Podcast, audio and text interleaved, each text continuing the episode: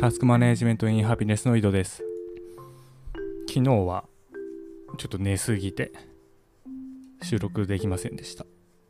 で、まあ寝すぎたと言っても別になんか差し迫ってやることもないんで何の罪悪感もなく昨日過ごしたわけですね。でこういう、まあ、生活はすごい楽だなというふうに思いますね。で、まあ、かつ、うんま、不幸せでないという意味で幸せ。だ不足感、不満がないという意味で幸せだなと思います。なんかあれですよね。会社とか仕事とかで、例えば誰かになんか依頼される場合、期限決めないきゃいけない場合もありますよね。たまに。で、そういう時って結構余裕を持った期限を言うじゃないですか。まあ普通は言うと思うんですよ。余裕持った期限。でもそれがなんか自分のことになると結構あの計画立てるときキツキツのスケジュールにしたりしません、まあ、自分はそうだったんですけどギリギリ自分の計算上この期間でギリギリこれいけるんちゃうかっていうので立てるんですよ。あの QC 検定がまさにそれで2ヶ月しか勉強期間ないのにまあ1級申し込んだんですよね。全く何の知識もない状態から。で、まあ、結果、あの、1級無理だったんですけどね。で、対策の時間が十分に取れなくて1級無理だったんだけど、まあ、準1級は取れた。ただ、まあ、それは結果で、そのやってる2ヶ月間はかなりきつかったですよ。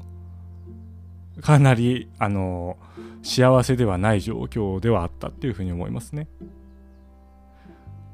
なおかしいんですよね。人から言われることに対しては余裕を持った期間を設定してあんま自分を苦しめないんだけどなんか自分の計画とかだとそれでキツキツのなんかスケジュールにして期日にして自分を苦しめることがあるっていう。まあこれなんでかなというふうに思いますよね。まあそれは置いといてですね今日は前回に引き続き無限と有限の話についてしたいと思います。ここ最近ね、それについてずっと考えてたんですよ。無限性と有限性について。で、前回話した話は、まあ、昔、宗教とか神様がいた時はその無限性というものを信じていた。神をね。でもそれが現代社会になって、まあ、自然科学が発達して、有限性というものを逆に信じるようになったと。でそれが全ての根源じゃないか。全ての根源っていうのは、まあ、さっき言ったように期間、期限を設定して達成するっていう話の大元に有限性っていうのが存在してしまってんじゃないかというふうに思うんですよね。その時間が有限であると。あと、まあリソースもそうですけど。で、そう考えたときに、そう考えたときにというか、まあこれちょっとまた話飛ぶんですけど、のグッドバイブスで正しさを手放すっていう話があるんですよ。自分の正しさを、自分の正しさが、あまあその恐れや不安とかね、そういうものを生み出してると。で、それがだから怒りに転換することもありますよね。自分の中での怒りを生み出すとか。で、それが、正しさを手放すと、なくなるよねっていう話なんですよね。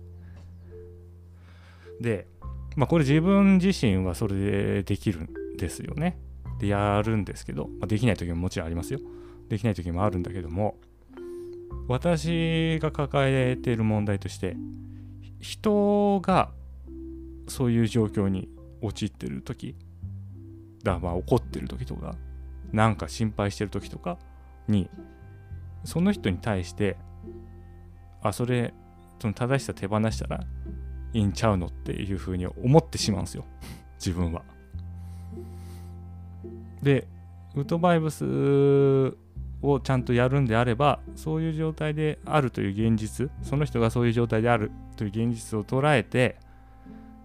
そのじゃあ正しさ手放しゃいいやんって言うんじゃなくてその人がのその恐れや不安とか怒りがなくなるようにこっちが行動してあげるっていうのが本当のグッドバイブスなんですけど私はその 正しいことが大好きなんで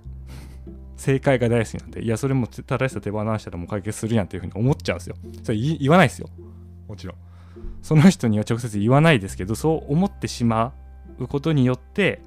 その人への対応がちょっといやいやもうそれ正しさ手放しちゃいいのになんで俺、えー、なんでこんな遠回りなことをするのみたいなことが多分にじみ出出るんですよね多少。でこれはその人との関係性があんまり深くなかったらそこまでいかないですよ。だって別にいいから。その人がその正しさ持っててその怒ってようが不安でいようが別に特にどうでもいいから私からしたら。だからまあその対応もそれなりになるんですけど、まあ、具体的に言ってしまうとその妻がそういう状態になってる時に私としてはそだそれを取り除きたいわけですよね。恐れや不安とか怒りを。で私の中で有効な方法はもてならしさを手放すなんですよ。だからやっぱそれを妻にもやらせたくなっちゃうんですよね。いやもうこれでできあの不安恐れ不安怒りなくなるってことを自分の中で知ってるからそれをやらせたくなるんですけどそうするとその妻がこうやって持ってるものを無理やりこんな引き剥がすような感じになってしまって余計こじれる。話がこじれるんですよ。妻も聞かないしね。でそれはもう倉園さんとかもその、まあ、一番話を聞きたくないのはその配偶者の話であるみたいな話もしてて。でそれは有効じゃないっていうことは分かってるんですけどその衝動としてしたくなってしまう問題が私の中にずっとありまして、まあ、これどうしたもんかなって思ってた思ってたんですよずっと。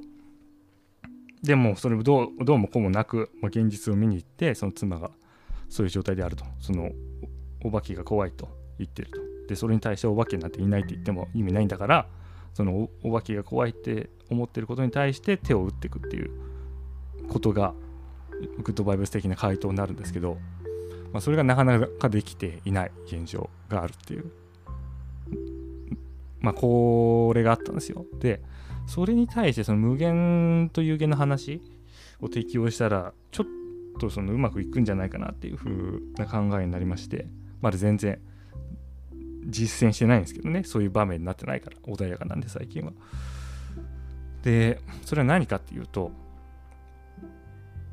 正しさを手放すっていうのは一つに決めないっていうことだと思うんですよこれ。私の中の解釈で。一つに決めないっていうことは結論から言うとその人の中に無限があるっていうふうに思ったらいいんじゃないかなっていうふうに思ったんですよね。えっ、ー、とね何かを手放すっていうことは何か一つに決めないっていうことだとまず思っていると。で何か一つにで無限というのも同じく何か一つに定まってないということを意味していると。であればそのイメ言葉のイメージとして何かを手放すのがいいんですよ。自分に対してだったらいいんですよ手放すってそのイメージしやすいからね。今持っているものをそうじゃそうじゃないかなっていうふうにポッと手放すってイメージ。自分に対して完全にそれでいいと思うんですけど人に対してそれを当てはめるとさっき言ったみたいにその人が持ってるものをこうやって手から取り上げてポイっていうしたくなるのが問題だったんですよ自分の中では。でもそういうふうに考えるんじゃなくて自分の中の無限性を信じるということは相手の中の無限性も信じると。つまりそれは持っててもいいと別に。その考えは。ただそれはその持ってるもの一つじゃなくてあなたの中には無限が存在するっていうふうに考えたらその手に持ってるものを取り上げる必要なくなるじゃないですか。イメージ全部イメージの話ですけど。だからなんか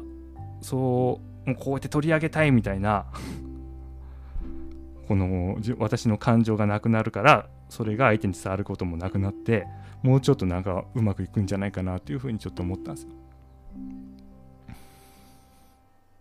うん。でこれはグッドバイブスが言ってることと全く同じことを違う表現で言ってるだけというふうに私は解釈してるんですけども例えばその子供の頃っていうのはそういう正しさとか持ってなかったとただそれが大人になるにつれてその社会と触れ合ったりその教育の関係で正しさができてくるっていう、まあ、話があるんですけどそれってその言い方を変えたら子供の時はその無限を信じていたけれども大人になるにつれてその有限を信じるようになるっていう話に言い換えられるんじゃないかなと思うんですよね。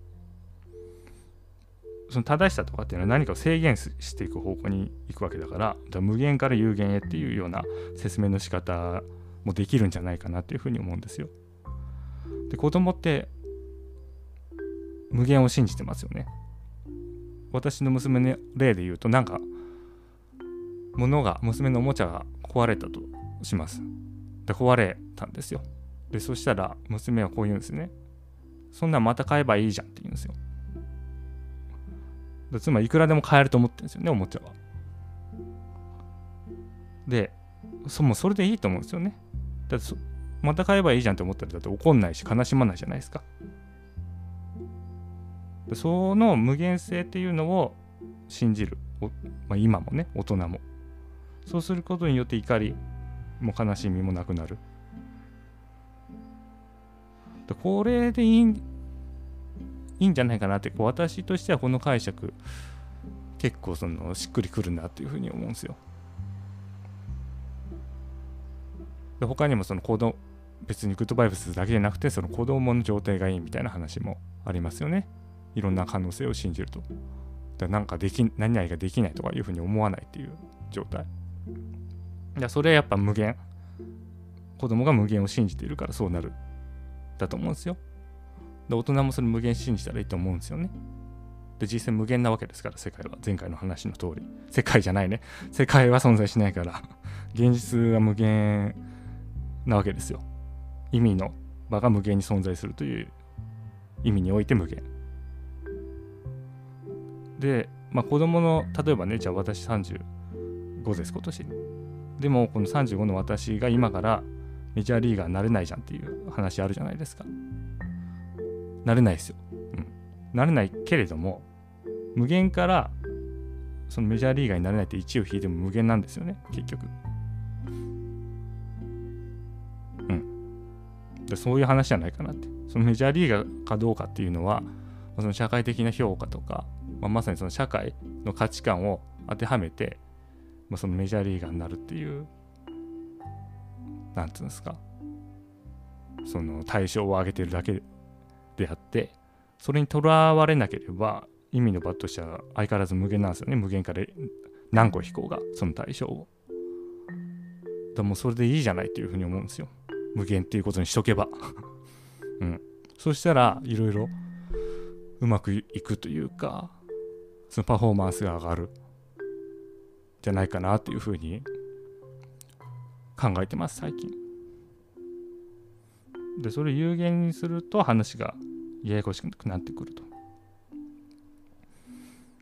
うん、で最近読んだ本の中である興味深い一節つかセリフがありましてこれまた Amazon の